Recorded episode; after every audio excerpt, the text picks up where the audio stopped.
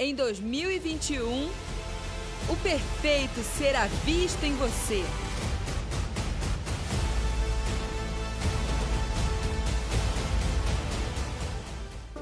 Graças a Deus.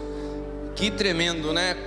É, eu fico imaginando quando alguém que veio no culto de manhã e vem de novo e fala assim: Nossa, mas eu já tive no culto de manhã. E de repente nós somos surpreendidos com uma palavra profética como essa.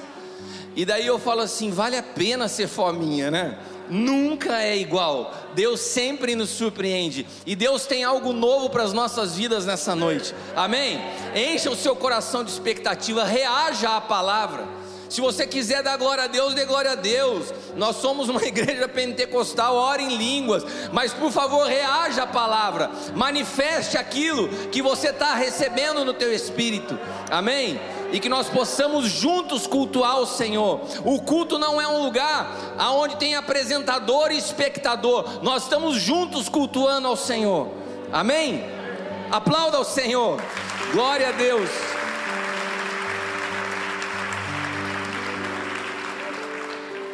Nessa manhã aconteceu algo muito interessante, a primeira vez. Eu vinha numa sequência de, de ministrações desde sexta-noite e eu falei assim: eu não quero ministrar no domingo a mesma palavra que eu ministrei ontem no Aljava, que é a nossa reunião com os ministros. Só que ontem foi um dia puxado e, e eu falei assim: nossa, eu vou ter que separar um tempo hoje de manhã, no domingo, antes da ministração, e acordei mais cedo.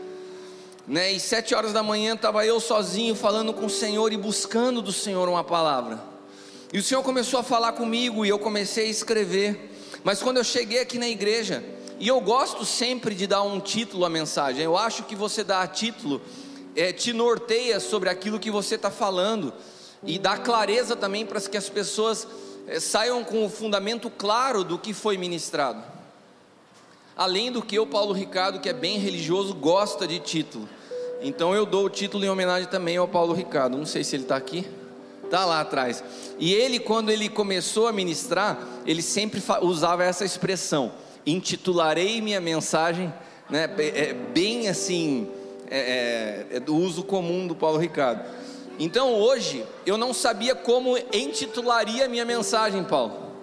A palavra estava pronta e eu estava com uma ideia na minha cabeça de entre dois nomes e daí eu cheguei aqui e brinquei com o pessoal, falei assim: olha, vamos fazer uma votação.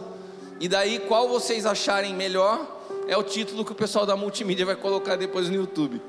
E quando eu falei os dois títulos, a reação, eu tinha falado sobre os caminhos de Deus e os cam... o meu esboço, inclusive, está escrito com os caminhos de Deus e os caminhos do homem.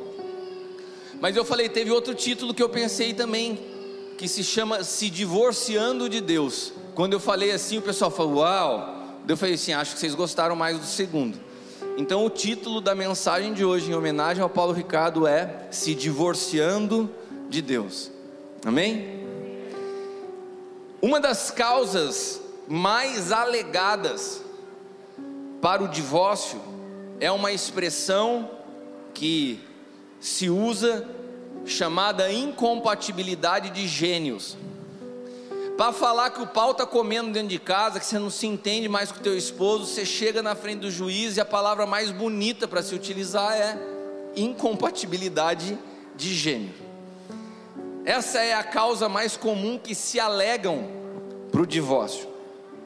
E o que é a incompatibilidade de gênero, definido no dicionário?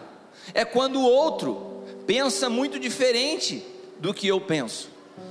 É quando você que se casou com alguém até tem uma certa afinidade, afinal de contas, vocês foram fazer e estabelecer uma aliança, mas por algum motivo, você percebe que a sua maneira de ver o mundo é muito diferente do outro, são percepções diferentes da vida, então isso é alegado como incompatibilidade de gênios, pensamentos diferentes, meu jeito de pensar é completamente diferente do seu.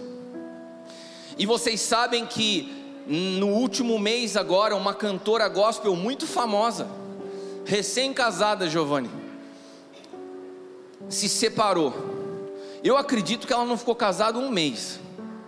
Foi um mês, dois meses, e se separou uma cantora bem conhecida. Eu já tinha visto isso acontecer também entre pessoas famosas. Eu me lembro quando a Daniela Sicarelli alugou um castelo e se casou com o Ronaldo Fenômeno. Foi uma festa. Um mês depois os dois estavam separados. Mas quando a gente olha o Ronaldo e a Daniela Sicarelli, você até entende. Eles não têm um conhecimento da palavra. Eles não vivem de acordo com a palavra. O divórcio no mundo é algo natural. Mas quando você vê isso acontecendo dentro da, da, do que nós chamamos de corpo de Cristo, melhor dizendo, da igreja evangélica, tem alguma coisa errada. E quando você vê a alegação e a argumentação dessa irmã para justificar a causa do, do divórcio, é quase que essa incompatibilidade de gêneros. Ah, depois que eu me casei, eu percebi que ele era muito controlador, possessivo, mas espera aí. Será que você não conseguia ter tido essa percepção antes? E eu não estou aqui para julgar irmã, até porque se tem alguém que sabe respeitar pessoas que passaram por uma situação de divórcio, sou eu. A gente e essa casa, nós sabemos que muitas vezes, em casos de opressão, em casos de violência doméstica, em casos de traição, não resta outra alternativa. Mas eu estou falando nessa noite, usando isso para ilustrar situações que às vezes são muito frágeis, como argumento para se justificar a quebra de uma aliança. Porque na verdade nós não temos a dimensão do que é entrar em aliança, e por isso parece ser tão simples se romper uma aliança ainda mais usando como justificativa, ah, porque a pessoa é assim, não, a pessoa sempre foi assim. E é por isso que nessa casa nós tomamos muito cuidado com a preparação para o casamento. E hoje eu não tenho dúvida que a corte de fato é o caminho mais excelente, porque a corte é um período para você conhecer um ao outro, para você conhecer temperamento, para você conhecer a maneira da pessoa reagir, porque depois, quando você está casado, você não tem desculpa para falar assim: ah, não curti muito o pensamento, é muito diferente do meu. A corte, ela, ela exatamente ela te arranca daquilo que é o mais natural no namoro, que é o contato físico, para que você tenha uma percepção mais aguçada exatamente no temperamento e no caráter do outro, para que não hajam essas justificativas. Mas nós temos visto isso cada dia de forma mais natural acontecendo no meio das famílias cristãs. E sabe, e sabe qual é o problema disso? Quando nós não entendemos o, o, o valor, o peso e o que é uma aliança, nós acabamos transferindo isso no nosso relacionamento com Deus. Abra sua Bíblia em Isaías capítulo 55, versículos 8 e 9. Isaías 55, versículos 8 e 9. Preste atenção aqui antes de você ler, deixa aberto aí. Isaías 55, versículos 8 e 9. É como se fosse o pai falando para um filho que está noivo: Filho, deixa eu te alertar de algo. A tua noiva é muito diferente de você. Os teus pensamentos são diferentes do dela. Você está seguro disso? porque Isaías foi escrito aproximadamente 600 a 800 anos antes de Cristo, antes de Deus enviar o seu filho como esposo para encontrar uma esposa. E Deus está avisando esse povo que futuramente se tornaria esposa de Cristo, falando assim: olha, o noivo que eu estou enviando para você tem pensamentos mais altos que os teus tem caminhos diferentes dos teus. Antes de entrar em aliança com Ele, tenha convicção da onde você está entrando, para que não chegue em algum momento dessa trajetória e você queira romper a sua aliança com Ele. Sabe o que acontece, meus irmãos? Nós temos diluído a mensagem do Evangelho para que ela possa se tornar mais palatável para as pessoas que chegam. É muito natural você ver a mensagem da cruz ter sido arrancada dos púlpitos Porque quando você fala de morte, quando você fala de renúncia, quando você fala de experimentar dos sofrimentos de Jesus, essa não é uma mensagem atrativa. E como nós temos uma maneira de enxergar as coisas diferente de Deus, e nós continuamos achando que número é sinal de grandeza, nós então diluímos, eu não vou me incluir nisso, nós não. A maioria das pessoas diluem a mensagem para que se torne acessível a maior número de pessoas. Só que daí o que acontece? As pessoas vêm, entram em aliança com Deus, se rendem a Jesus, mas quando elas entram numa relação de intimidade e casamento com Cristo, no meio do caminho, elas falam assim: não, está muito diferente do que, me, do que eu imaginei. O que eu sonhei para caminhar com o Senhor foi, era uma vida sem problemas, era uma vida onde o Senhor resolveria todas as minhas situações, era uma, era uma situação como se eu fosse, tivesse agora um irmão mais velho, que as brigas que eu entro, você entra na frente para me defender, e de repente parece que as coisas pioraram, e de repente parece que as dificuldades aumentaram, e de repente parece que eu me sinto sozinho e você não me entende. Não é o Senhor que não te entende, é você que entendeu errado a aliança que você estabeleceu. Por isso nós temos uma responsabilidade quando anunciamos o Evangelho, de explicar que os caminhos de Deus são diferentes dos nossos, que os pensamentos de Deus são diferentes dos nossos, porque nós estamos entrando numa, numa aliança e num pacto eterno, que nós não podemos, no meio dessa história, desistir, abandonar ou alegar para Deus: Senhor, nós somos incompatíveis. Eu penso muito diferente do Senhor. Eu tenho pressa, o Senhor sempre chega atrasado. Eu estou sofrendo e parece que o Senhor não faz caso do meu sofrimento. A gente não pode alegar ao Senhor, porque os nossos caminhos são diferentes do dele, os nossos pensamentos são diferentes do dele, a nossa percepção da vida é diferente da dele. E o que eu queria nessa noite ajudar a construir é o entendimento que tudo aquilo que nós fazemos na vida sempre vai partir de dois pontos. Tudo que nós vamos fazer, todas as decisões que nós vamos tomar, sempre nasce de dois pontos de partida: o caminho de Deus e o caminho dos homens, a vontade de Deus e a vontade dos homens. E quando eu não entendo o jeito que Deus pensa, o jeito que Deus executa, o jeito que Ele se move, eu tenho naturalmente a tendência de caminhar do meu jeito, do jeito dos homens, achando que está agradando a Deus. Eu te explico. As pessoas, hoje eu estava aqui, estava a pastora Vanderly, o pastor Luiz, são pastores que me conhecem, já eram pastores quando eu me converti. me conhecem há mais de 20 anos. E, e eu falava para ele assim: pessoas mais antigas, está aqui, mais antigas com, com respeito, viu, Luciano? Você, eu sei que você não tem nem metade da idade da pastora Eliana, mas assim, eu estou falando assim: pastores mais antigos de igreja sabem que todas as vezes que você ia é, organizar uma conferência, quando você vai preparar um culto, culto das mulheres, retiro dos homens. Todas as vezes que alguém quer preparar algo para Deus, a gente sempre quer preparar algo grande, a gente sempre quer preparar algo excelente, ou por acaso alguém vai preparar uma conferência e fala assim: não tem problema, se vier duas pessoas eu estou feliz. Não, a gente entende que para agradar a Deus eu tenho que fazer algo grandioso, excelente, maravilhoso, pomposo. Então a gente vai partindo de uma mentalidade humana, achando que quando a gente faz algo grandioso a gente está agradando a Deus. Sim ou não? A gente sempre quer fazer algo grande e melhor, porque o nosso argumento é sempre esse: Deus merece o nosso melhor. Agora, quem, de, quem disse que o melhor que Deus merece é quantidade? Quem estabeleceu que o melhor para Deus é grandeza?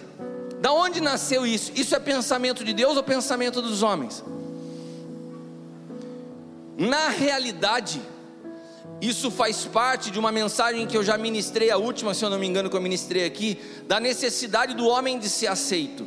Então, tudo que as pessoas fazem, elas fazem para ser vistas e para serem aceitas. Então, você faz algo utilizando como argumento que para Deus é o melhor, mas no fundo há uma necessidade de aceitação. E as redes sociais contribuem muito para potencializar isso. Eu estava falando hoje, de manhã, a respeito de viagem. Viagem é uma coisa interessante. Quem gosta de viajar? Eu me lembro que teve um período que quando você viajava, ninguém ficava sabendo. Quando você viajava, ninguém chegava numa época que não tinha internet, numa época que não tinha as redes sociais. A, pastora Eliana sempre me conta dessa época, né? E eu me lembro que ela, ela me contando essas histórias, ela fala que nessa época as pessoas viajavam e as fotos que eram tiradas, ela está balançando a cabeça concordando comigo. As fotos que eram tiradas você colocava em álbum de fotografia. Alguém aqui sabe o que é um álbum de fotografia? Foto de papel colada. Você sabe o que é isso? Você não mostrava esse álbum para todo mundo. As pessoas mais chegadas, mais próximas, quando iam na sua casa e você falava assim: Ah, hoje eu vou mostrar essa, a foto da minha viagem para tal lugar para o Alexandre. Era um evento. Você não mostrava para todo mundo. Hoje a pessoa comprou uma passagem ela, aérea, ela já tira a foto da passagem posta na rede social. Você viaja com a pessoa junto. E o mais incrível é que você viaja com uma pessoa que você nem conhece. E você de tanto estar tá acompanhando ela, você parece que se sente íntimo. Alguém aqui se sente íntimo de pessoa famosa que acompanha pelas redes sociais? Tem um médico que eu acompanho que se chama Dr. Vitor Sorrentino. Ele é um médico bem conhecido, alguns acham ele polêmico, mas esse, esse médico ele fez uma viagem para o Egito agora, recente. E eu estava viajando com ele, acompanhando o álbum de fotos públicas. Eu estou falando como a rede social potencializa isso. Eu estava acompanhando a viagem dele, nunca vi o cara na minha vida, ele nem sabe que eu existo. E de repente, meu irmão, ele me posta um vídeo nas redes sociais, fazendo uma brincadeira muito comum. comum. As pessoas no mundo tem, fazem isso com muita naturalidade. Pessoas que não conhecem a Deus e, e por brincadeira, é até comum entre as pessoas fazer isso. Você chegar num país aonde não se fala o seu idioma e olhar para a pessoa que é nativa e xingar ela de um palavrão, falar alguma coisa, e ela fica olhando para você com uma cara e você fica rindo porque você está xingando ela, ela não está te entendendo. E ele pegou uma vendedora muçulmana com véu, numa loja que estava atendendo ele e começou a falar algumas besteiras para ela, brincando e filmando. E a mulher não entendia nada, dava uma risadinha e beleza. Fez o que é muito natural para as pessoas fazerem. E ele postou aquilo e aquela mulher ficou curiosa para saber o que, que ele tinha falado. Pediu para traduzir. Quando traduziu, ela soube que ele estava ofendendo ela com brincadeiras sexuais, inclusive. Essa mulher denunciou esse homem e ele foi preso no Egito. Só, irmãos, que a viagem dele não era uma viagem dele, era uma viagem dele e dos trocentos mil seguidores que estavam viajando com ele, porque quando você passa a postar a sua vida de forma pública, as coisas boas e ruins que acontecem se tornam públicas. Isso poderia ter sido um incidente triste, terrível, mas privado. Que quando ele fosse abrir o álbum de fotografia para mostrar para alguém um dia, ele poderia escolher se ele contava o que aconteceu com ele ou não, mas ele não teve mais essa alternativa. E ele teve que vir publicamente do lado da mulher e pedir perdão público pela brincadeira de mau gosto que ele fez. Você está entendendo? O que eu estou querendo te dizer, a internet hoje ela potencializa ainda mais essa realidade. Essa realidade que as pessoas têm de mostrar, essa realidade que as pessoas hoje possuem de grandeza, que são pensamentos muito distantes da realidade de como Deus pensa. Nós estamos transformando o culto numa exposição pública. Quantas postagens você já viu de culto que a pessoa está ajoelhada, chorando e vem alguém tirando uma foto e filmando para postar ao vivo aquele momento de intimidade? Nós temos que tomar cuidado para a gente não banalizar momentos que são pessoais e íntimos da nossa vida com Deus, achando que isso está agradando a Deus. Os homens constroem caminhos dessa maneira, porque os pensamentos do homem entendem grandeza como isso. Agora, como será que é a maneira de Deus fazer as coisas? O que será que Deus considera o melhor? Se nós estamos querendo oferecer o melhor para Deus, o mínimo que nós deveríamos pensar não é aquilo que a gente acha melhor, mas o que Deus gostaria de receber como melhor. O que é valioso para Deus? Se você pesquisar nas Escrituras, se você começar a ler a Bíblia e perceber como Deus faz as coisas, você vai perceber que a maneira de Deus fazer é o oposto da maneira que o homem faz.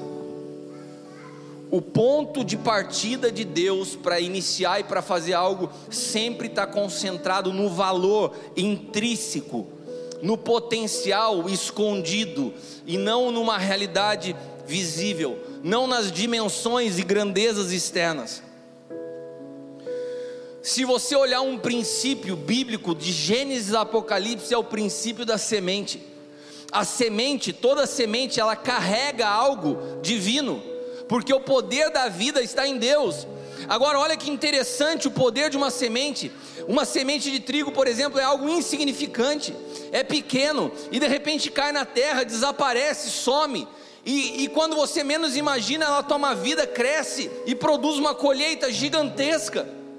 Porque Deus sempre faz as coisas que parecem ser pequenas e insignificantes frutificarem e se tornarem grandiosas. Mas nós, como homens, temos a tendência sempre de querer, fazer diferente.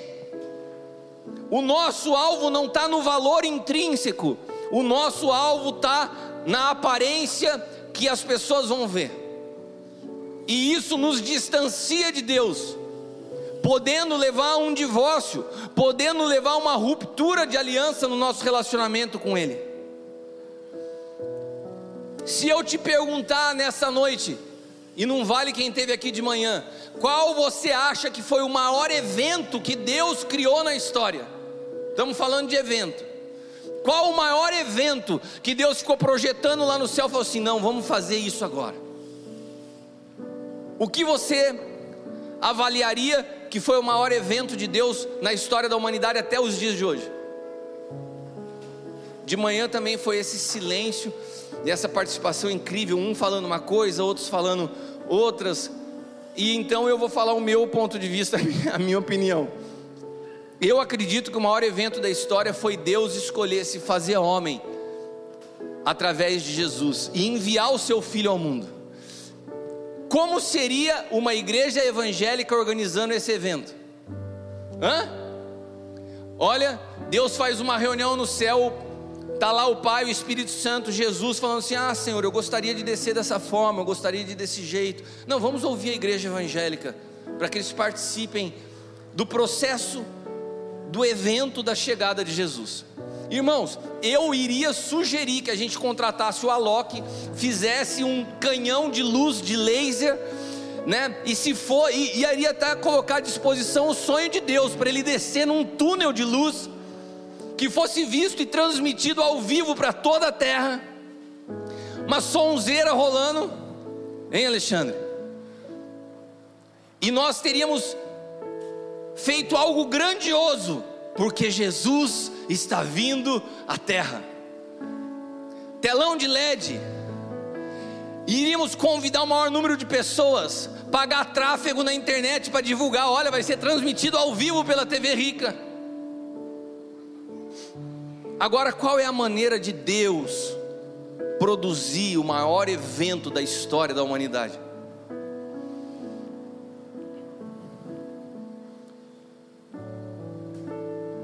Deus transforma Jesus, lembra do princípio da semente? Toda vida, todo processo criativo de Deus começa com uma semente. Deus pega uma semente incorruptível, concentra, encapsula nessa semente todo o poder do universo, a vida e o DNA do filho, e lança essa semente numa jovem simples, desconhecida, uma menina insignificante para a sociedade da época. E lança essa semente no ventre daquela menina, que acaba arrumando um problemão para a cabeça, porque ela tem que chegar para o seu noivo e falar assim: Olha, eu estou grávida do Espírito Santo. Eu perguntei para o Du nessa manhã o que ele faria se a Zelinda chegasse para ele e falasse assim: Amor, eu fiz um teste de gravidez e eu estou grávida do Espírito Santo. Você concorda que para um homem mesmo que esteja diante de uma mulher de Deus, ouvir uma frase dessa, não é fácil engolir. O cara falou assim: Ah, eu vou orar, deixa eu discernir esse assunto. Eu estou imaginando você, Michael. Hã? A Babi chega e fala assim: Amor, tô grávida. Daí você fala assim: Nossa, tô super feliz. Não, mas não é teu. Daí você vai: O quê? É do Espírito Santo. Você fala, Babi, olha, eu tô no Espírito, mas calma aí. Que história é essa? Você consegue entender? Deus, Ele escolheu essas maneiras. Os caminhos de Deus são muito loucos. O caminho de Deus é completamente diferente do nosso. Nós estaríamos preparando um evento, Deus está fazendo algo secreto, escondido, que transformava a história de toda a humanidade e ninguém estava vendo. Um evento escondido, uma situação de forma simples. O menino nasceu numa manjedoura, ninguém viu, ninguém ficou sabendo. Os reis, para conseguirem chegar até lá, tiveram que estar atentos a um sinal profético. Mas ninguém percebeu, porque as coisas de Deus passam muitas vezes imperceptíveis diante dos homens. Abra sua Bíblia em Provérbios 25, 2.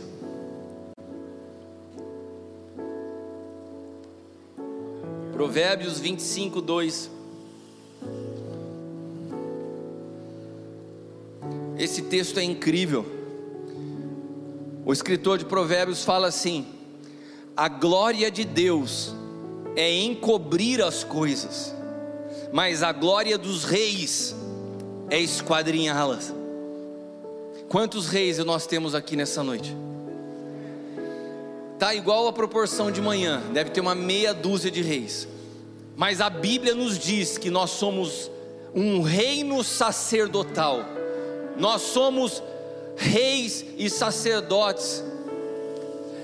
E essa característica de rei nos habilita a esquadrinhar, a descobrir a glória de Deus que está sempre escondida. Irmãos, eu quero te alertar nessa noite que a glória de Deus ela não está muitas vezes aonde você está colocando os teus olhos. A grandeza de Deus ela não é perceptível a olhos naturais. Nós, com uma mentalidade de reis, precisamos de discernimento e esquadrinhar para perceber aonde de fato reside a glória de Deus. E esse trabalho é tão delicado que os judeus foram preparados por anos. As escrituras, a Torá, todos os, todo o Pentateuco e os profetas anunciavam a respeito do Messias. Isaías falava do Messias. Só que eles estavam tão presos nos seus caminhos e nos seus pensamentos que quando Jesus se manifesta, eles não conseguem reconhecer. Eles esperavam um libertador, eles esperavam alguém grandioso. Eles não conseguiram esquadrinhar e discernir que a glória de Deus habitava naquele carpinteiro simples e humilde, o filho do Zé e da Maria. O filho do Zé e da Maria concentrava toda a glória do universo e ninguém conseguia perceber anos de teologia, anos de preparação foram insuficientes para que eles conseguissem olhar para Jesus e reconhecer que ele era portador da glória do Pai. Sabe por quê? Porque Deus é especialista em embrulhar grandes tesouros em papel de pão. Deus pega grandes riquezas e envolve numa embalagem simples, porque Deus não é marqueteiro. Ele não está preocupado com a embalagem, mas ele está preocupado com o valor intrínseco que existe em cada um de nós. E o valor que existe em nós não são os seus olhos azuis, não é a sua bondade, tampouco o seu arrependimento. O único valor que o Senhor espera encontrar em nós é a vida do seu filho. Aí reside a glória do Pai. É na vida do filho, não é na eloquência da sua pregação, não é no quanto você ajuda as pessoas, não são as suas boas obras. Não, Deus encobre a sua glória em embalagem simples, longe das realidades visíveis. E se Deus se preocupa com o valor intrínseco, é porque Ele se preocupa com aquilo que se manifesta e não com aquilo que se exibe. Existe uma diferença grande de manifestação e exibição, e a gente percebe isso na maneira como Deus vai construindo a trajetória dos grandes homens na Bíblia. Veja a vida de Moisés. Moisés foi criado no palácio, Moisés foi criado debaixo de toda a educação do Egito. E quando ele acha que está pronto, na sua força, no seu conhecimento, ele faz uma besteira e Deus então o conduz ao deserto. E quando Moisés já é um homem de 80 anos de idade e olha para a sua vida e fala assim: Nossa, mas houve muito tempo. Deus fala assim: agora você está pronto. Porque Deus gasta muito tempo nos preparando para muitas vezes uma manifestação de um tempo muito menor do que foi a preparação. Se você olhar o ministério público de Jesus, Jesus passou 30 anos sendo trabalhado e processado, por Deus no secreto ele foi sendo formado por 30 anos para um ministério de 3 anos. Ele foi formado em 30 anos para poder se manifestar em 3. Se você olhar a vida de Abraão, se você olhar a vida de Davi, o tempo que Davi foi perseguido, o tempo que Davi estava fugindo de Saul, foi muito tempo sendo formado, sendo preparado como uma semente que cai na terra e morre, para que depois pudesse crescer e dar frutos.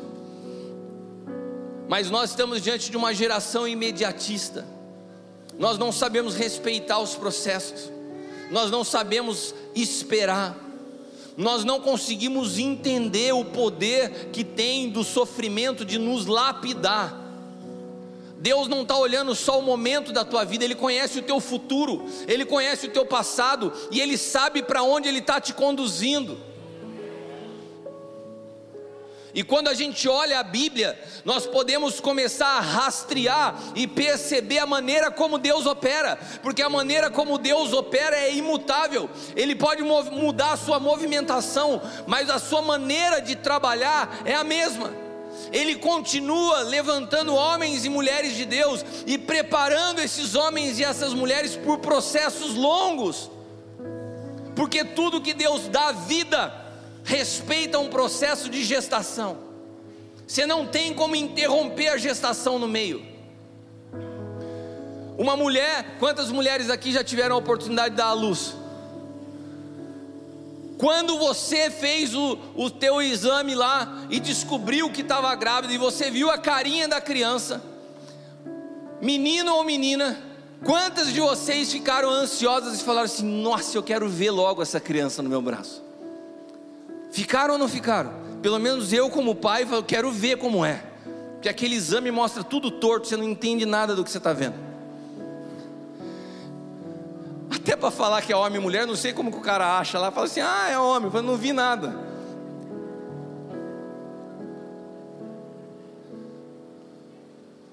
Mas eu sei que mesmo toda a sua ansiedade, se você for num círculo de oração e começar a sapatear e falar: Senhor, em nome de Jesus, eu quero antecipar esse parto, eu quero ver essa criança antes da hora, por maior que seja o poder da tua oração e intercessão, todo mundo vai olhar para você e falar: Você está louco? Você está querendo, você está querendo ver um processo que é nove meses acontecer em dois? O que acontece se uma criança nascer de dois meses? Você está abortando um processo de maturação que é um protocolo divino, não tem como ser interrompido. E assim como o nascimento de uma criança tem que ser respeitado um tempo, tudo que Deus está construindo para nascer na minha e na tua vida também tem um tempo. E o problema é que esse tempo, muitas vezes nós não queremos respeitar a nossa ansiedade, a nossa necessidade de imediatismo nos faz muitas vezes questionar a Deus e falar: Senhor, eu não estou aguentando mais. Uma mulher grávida não pode chegar para Deus e falar: Não estou aguentando mais, faz nascer antes, porque ela sabe que ela coloca em risco o filho.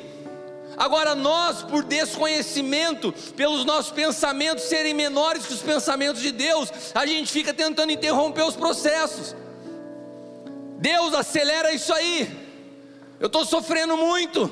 E Deus fala: Não posso.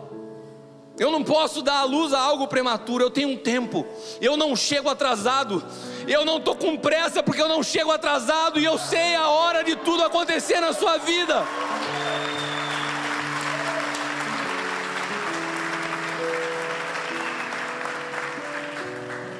E eu quero dar uma boa notícia para a pastora Eliana. Entendendo a Bíblia, nós podemos perceber que os últimos anos da vida de uma pessoa são sempre os anos onde Deus decide manifestar algo grandioso. Então, independente da sua idade, independente dos processos que você esteja vivendo, eu quero te dizer que tudo que te trouxe até aqui só contribui para algo que Deus vai fazer a partir daqui.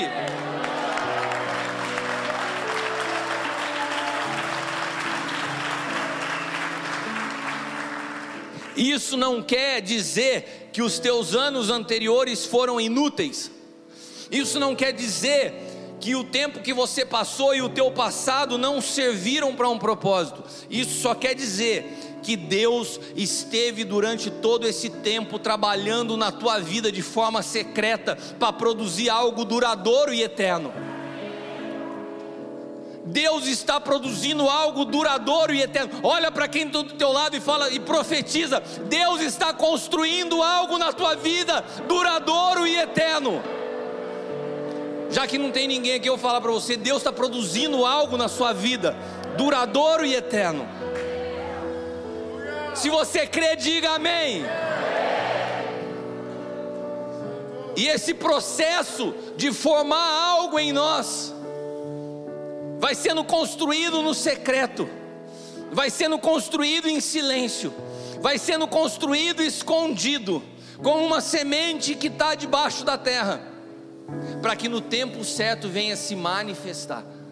Repita comigo: manifestar. Você sabe a diferença de manifestar e exibir? Tudo que é manifesto foi formado primeiro escondido internamente. Deus ele manifesta, ele não exibe porque tudo que Deus faz, Ele forma internamente. Tem um livro bom que fala sobre isso, se chama Cristo de dentro para fora. Primeiro, Cristo é formado em nós para depois se manifestar através de nós. Se não houve tempo de formação, então não está se manifestando, está sendo só exibicionismo. Tudo que Deus faz, Ele manifesta, formando através de um processo de gestação em cada um de nós. A manifestação ela respeita esse processo de gestação, a exibição não, porque a exibição está muito mais ligada ao orgulho de apresentar algo externo para ter a aprovação das pessoas. A manifestação acontece de forma natural. Você não faz força para manifestar. Quando você sobe num púlpito e vai pregar, Existe uma diferença de quem exibe a palavra e de quem manifesta a palavra. Quem exibe a palavra tem que decorar os textos, tem que se preparar. tem que ler, reler e estudar. Não que quem manifeste não precisa às vezes disso, mas o que eu estou falando é que a manifestação é um fluir natural, é uma vida que flui, não é um conhecimento que se propaga. Manifestar envolve um processo, através do qual a, a, a natureza interna que nos governa é expressa e é impartida na vida daqueles que estão ao nosso lado. A exibição tem a ver com algo que eu faço, a manifestação tem a ver com algo que eu sou. É diferente manifestar e exibir. A manifestação tem valor eterno e a exibição ela tem um valor temporal. E as coisas de Deus são construídas a partir de um princípio de valor eterno. E é por isso que ele gasta tempo secretamente formando de forma minuciosa aquilo que ele espera manifestar. Não pensa que os anos estão se passando na sua vida. Não pensa que as coisas não estão acontecendo como você gostaria. Não pensa quando você olha para os seus problemas e parece que tudo é um enigma. Eu lembro que muitos anos atrás, eu usei até essa expressão porque foi a primeira vez que eu tinha visto um tecelão fazendo um tapete. Eu não sei se você já teve a oportunidade de ver um tecelão fazendo um tapete, mas é interessante porque alguns deles fazem em cima de uma máquina. E se você chegar embaixo da máquina e começar a observar a construção daquilo, você faz: Meu, que coisa horrorosa! O que, que é isso? É um monte de fio emaranhado que não tem significado algum. Agora, quando você muda a perspectiva e para de olhar de baixo para cima e vem de uma outra posição, que é onde o tecelão está construindo, e você vai vendo que tudo que está sendo feito já vai estar tá tendo forma, ele já está formando, você já consegue perceber.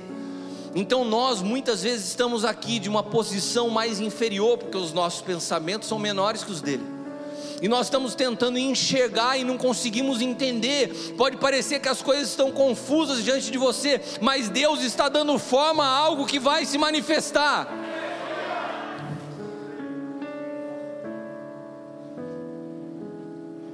Deus está construindo em você, nesse período, uma fonte infinita de valor espiritual.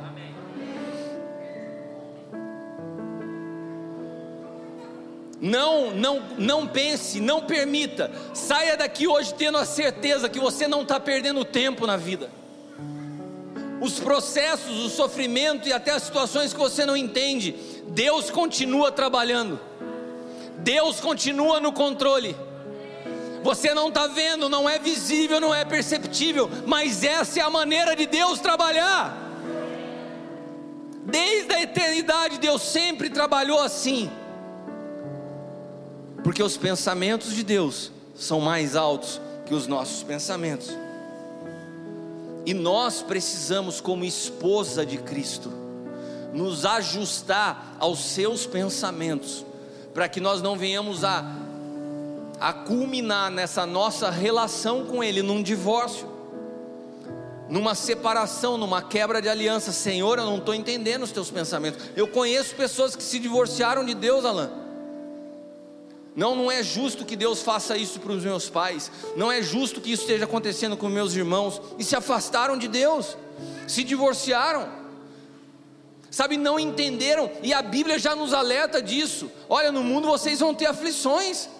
Mas tem de bom ânimo, eu venci, vocês vão vencer também. O Senhor não nos promete que esse casamento vai ser um mar de rosas. Mas se os nossos pensamentos não se alinham aos dele, as nossas expectativas também vão ser diferentes e a gente pode se frustrar. Romanos capítulo 8, 29 diz assim: Para aqueles que antes conhecia, também os predestinou a se conformarem à imagem do seu filho, para que fosse o primogênito entre muitos irmãos. Sabia que Deus te predestinou a tomar a mesma forma de Cristo? Você foi predestinado por Deus para ser igual ao Senhor. E a Bíblia fala para conformar. O que é conformar? Tomar a mesma forma. Para que você possa tomar a mesma forma de Jesus, você precisa passar por um processo similar ao que ele passou. Nós precisamos passar pela cruz. Nós precisamos rasgar a nossa natureza caída para que essa nova vida, que essa nova natureza se manifeste e nos envolva e absorva a nossa vida por completo. Esse é o processo que Deus nos predestinou a viver, e é nisso que Deus está trabalhando continuamente. E deixa eu te dizer algo, meu irmão. Nesse trabalhar de Deus tem algumas coisas que não podem ser substituídas ou eliminadas. O próprio Jesus chegou para ele e falou assim: Senhor, esse ponto aqui da receita não dá para afastar? Não dá para afastar de mim esse cálice? O Senhor falou: Não, minha receita vem completa. Precisa de todos os ingredientes. Esse, de manhã eu estava falando que se você for um dia presentear o apóstolo L com um pudim de leite condensado, por favor, não use outro leite condensado que não seja o leite condensado moça ele percebe o sabor do leite condensado, apóstolo Hélio. Porque para ele a receita do pudim tem que ter esse elemento e tem que ter essa marca. Deus é muito parecido com o apóstolo Hélio. Ele também tem uma receita e essa receita não pode mudar os ingredientes. E um dos ingredientes essenciais na formação de Cristo em nós se chama humilhação. Fatalmente eu e você seremos humilhados fatalmente eu e você seremos rejeitados. Fatalmente eu e você passaremos por dores e aflições. É porque esse processo faz parte do cozimento, né, que está sendo feito aqui dentro. Olha para quem está do teu lado e fala assim: você está no forno, meu irmão. Mas fique em paz que você vai ficar douradinho.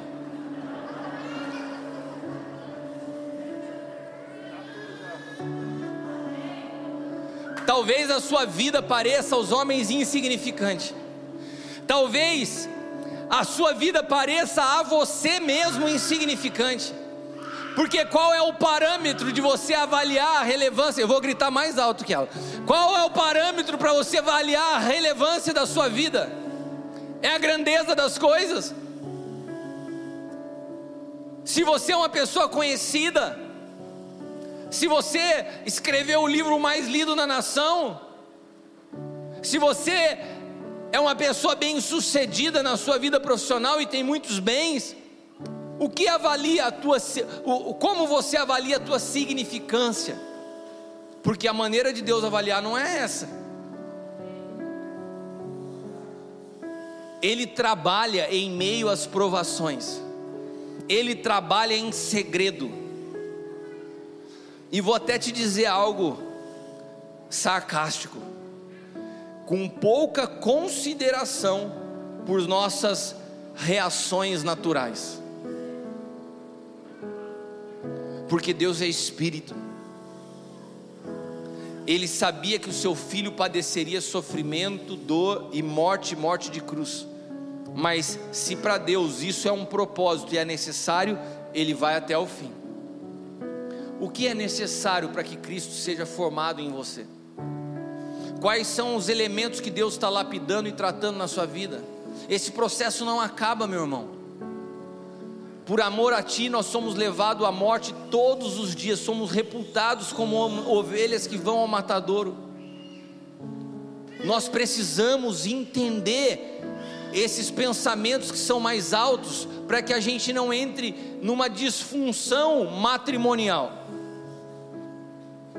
Nós precisamos adequar nossa perspectiva de vida à maneira de Deus. Deus trabalha em processos, Deus não está atrasado. Eu volto a repetir: Deus não tem pressa, porque aquilo que Ele está falando na sua vida tem um tempo específico. Deus ele nos colocou numa maratona chamada vida. A vida não é uma corrida de 100 metros rasos. O Evangelho, a vida com Cristo, não é uma corrida de 100 metros rasos, ela é uma maratona. Sabe a diferença de um atleta que se, se prepara para uma corrida de 100 metros rasos, de outro que se prepara para maratona. O de 100 metros rasos, ele trabalha com a explosão. Em nove segundos, ele já tem a expectativa de receber o seu prêmio. Agora, quem entra numa maratona não pode explodir nos primeiros 100 metros. Ele tem que poupar as suas forças, porque ele precisa de resistência para uma prova que às vezes dura duas, três, quatro, cinco horas. E ele sabe que a espera pela recompensa dele é maior do que aquele que está numa competição de 100 metros. Nós precisamos entender que a vida cristã é uma maratona, não é uma corrida de 100 metros rasos. Nós precisamos sair desse imediatismo de esperar resultados. Sabe por quê? Porque, como eu falei para vocês da história do Vitor Sorrentino, nós estamos sendo adestrados nessa geração pelas redes sociais para sermos imediatistas.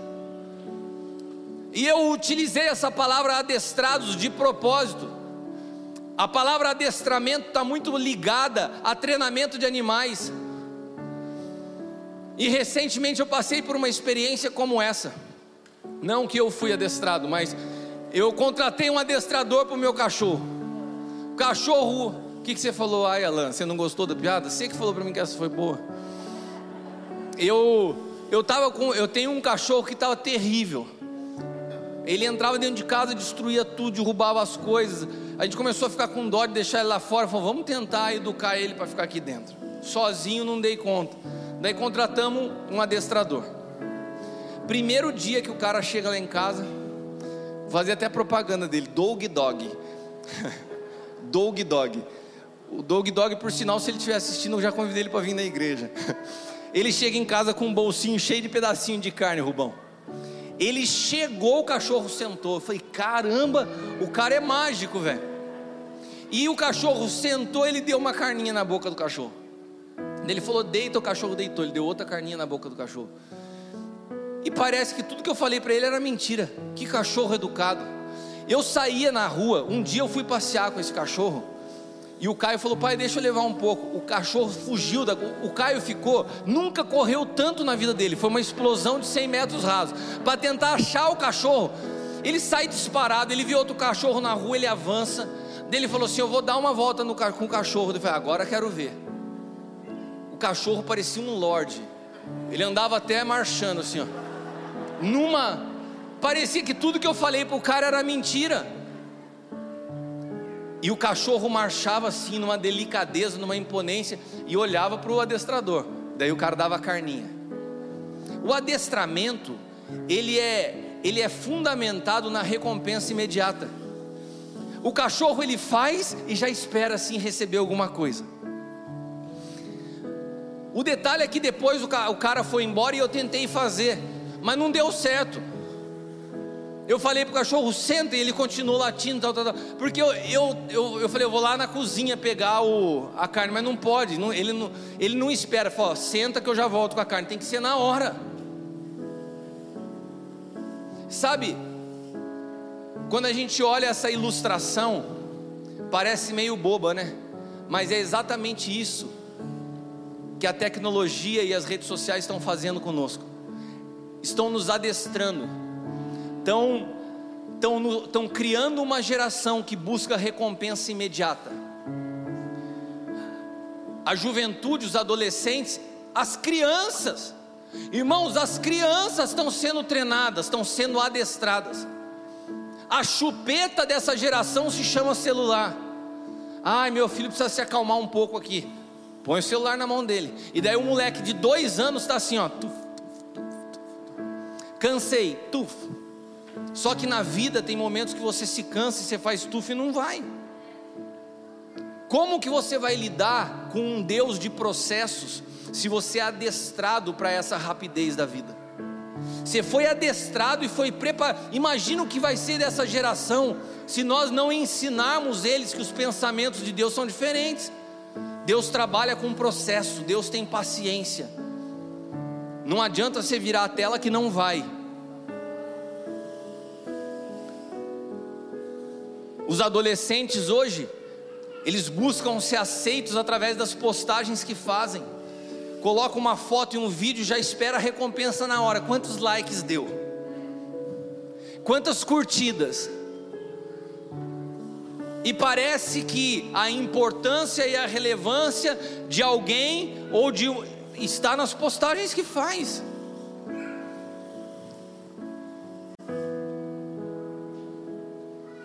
Deus não trabalha dessa forma. O nosso Deus não é um Deus virtual, ele é um Deus espiritual. Nós não podemos nos permitir ser adestrados pela pressa, porque um dos elementos necessários na nossa caminhada se chama paciência. Olha para quem está do teu lado e fala assim: paciência. Nós precisamos da paciência. Quantos aqui viram essa atualização do WhatsApp? O negocinho que aumenta a velocidade da mensagem de áudio. Irmãos, o negócio é poderoso. Eu também dei aleluia. Eu orei em línguas quando eu vi aquilo ali. Principalmente quando eu recebo mensagem de áudio da pastora Eliana de 30 minutos. De manhã. De manhã eu não dedei quem era, mas eu vou falar. Ela me manda mensagem de 30 minutos de áudio. Sabe por quê? Paulo Ricardo, você sabe por quê? Porque enquanto a gente está ralando, trabalhando, ela depois da tarde, ela tem o soninho da tarde ela acaba o almoço e fica do meio-dia às três descansando. Daí nesse momento, Felipe, ela fala: Vou mandar um áudio para o apóstolo Cristiano. 30 minutos. Quando eu olho aquilo, eu falo: Como? Como que essa abençoada tem tempo, com tanta criança, com tanta coisa para fazer, cuidando do Alexandre, para gravar um áudio de 30 minutos, Thiago? E daí, quando eu vi aquele aplicativo do WhatsApp que você duplica a velocidade, eu não pus nem 1,5, eu pus no duas vezes para ouvir o áudio da Eliana. E daí, de repente, quando você está vendo ela falando em línguas ali, e o negocinho rápido que você fica, fala assim: Meu, que incrível, já está acabando. De repente, é como se o Espírito Santo me falasse assim: Aonde você acha que isso vai te levar? Vocês estão sendo adestrados, isso está roubando de vocês a paciência, isso vai interferir nos relacionamentos. Sabe o que vai acontecer quando um marido tiver conversa, chegar em casa e a esposa falar assim: "Amor, eu preciso te contar algumas coisas aqui de como foi o dia". Ele vai falar assim: "Tem um botãozinho duas vezes". Aí vai, vai, vai, vai. A gente vai começar a se tornar impaciente para ouvir os outros porque nós estamos sendo adestrados, e esse adestramento não é inocente, ele vai nos distanciando daquilo que é o caráter de Deus. Deus é um Deus longânimo, Deus é um Deus de paciência, Deus é um Deus de processos, Deus é um Deus que tem o cuidado de levar o seu filho por 30 anos sendo formado para que ele tenha uma manifestação de só três. Deus continua sendo o mesmo. Ele está trabalhando na sua vida por processos que são longos, por anos. E não adianta que não tem tecla duas vezes nesse aplicativo da tua vida. Isaías capítulo 40, versículo 31 diz assim: Os que esperam no Senhor, repita comigo, os que esperam no Senhor, os que esperam Olha para quem está do teu lado, você está entendendo que tem que esperar. Os que esperam no Senhor renovarão as suas forças, subirão com asas como águia, correrão e não se cansarão, caminharão e não se fadigarão. Aplauda o Senhor, aplauda o Senhor.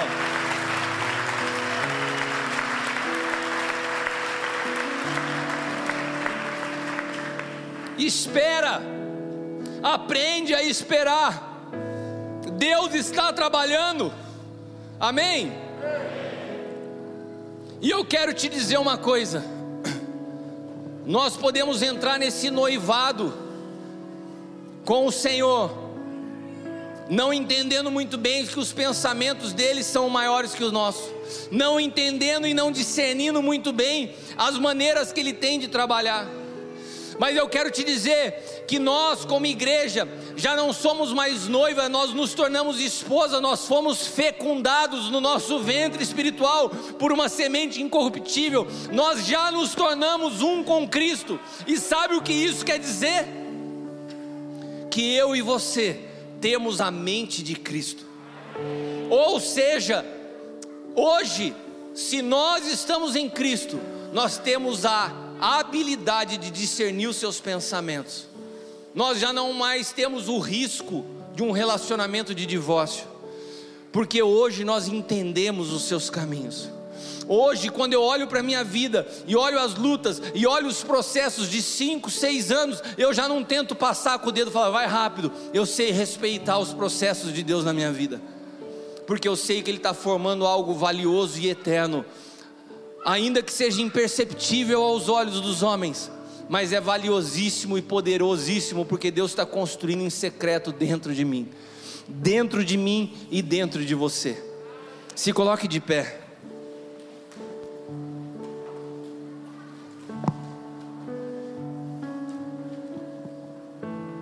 Feche teus olhos. Eu não sei se você chegou aqui cansado nessa noite. Eu não sei se você chegou nessa noite acelerado.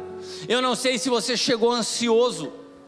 Eu não sei se você chegou em conflito pelos problemas e pelos processos que você tem atravessado. Mas eu creio que nessa noite o Senhor trouxe luz na tua compreensão. Você passou a entender que os pensamentos dele são mais altos que o seu. E que você deve se render a ele. Que você deve ter paciência e esperar, porque ele está construindo algo poderoso. E Deus tem uma maneira de trabalhar. Ele constrói em secreto por muito tempo para uma manifestação pública que muitas vezes tem um tempo muito menor do que o tempo de preparo. Deus está trabalhando na tua vida, meu irmão. Confia nessa certeza, descansa nessa certeza. Ele está construindo algo em você. Saiba respeitar os processos, saiba esperar o Senhor. Você tem a mente de Cristo. Feche os teus olhos. Pai, nós te agradecemos nessa noite pela tua palavra que é viva e poderosa. Pela tua palavra que divide a alma e o espírito, que nos alinha por dentro, que nos ensina, que nos prepara, que nos forja Nessa noite nós lançamos por terra toda ansiedade, toda preocupação, todo temor, porque o verdadeiro amor lança fora todo medo. Eu quero profetizar vida sobre a sua vida. Que aquilo que está acontecendo em secreto é valiosíssimo e que se manifestará publicamente. Deus não falha, Ele não chega atrasado e Ele tem cuidado de você.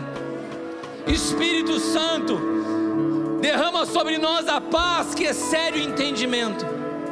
Que possamos sair dessa noite confortados na esperança do teu amor, do teu cuidado, e que possamos, Pai amado, desfrutar da vida de Cristo que está se formando em nós, até que ele se torne varão perfeito, a estatura da perfeição absorve as nossas vidas. Eu quero profetizar sobre a tua vida uma semana, uma semana de, de graça e de favor.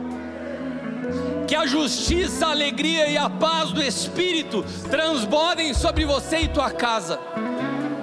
Que os teus olhos espirituais sejam abertos, para que você possa enxergar a partir da perspectiva do Senhor. Receba vida no teu espírito em nome de Jesus. Se você crê, diga amém. Amém. Aplauda ao Senhor. Em 2021, o perfeito será visto em você.